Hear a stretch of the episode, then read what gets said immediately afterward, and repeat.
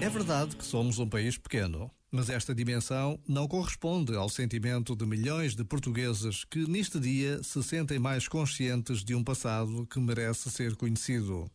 Deste país tão pequeno saíram as caravelas que descobriram novos mundos. Deste país saíram e continuam a sair homens e mulheres capazes de trabalhar entre os melhores, de lutar pela vida dos seus, de ajudar em missões difíceis. Amanhã falar de Portugal não é uma obrigação a cumprir. É um orgulho do passado que temos e uma esperança no futuro que o presente constrói.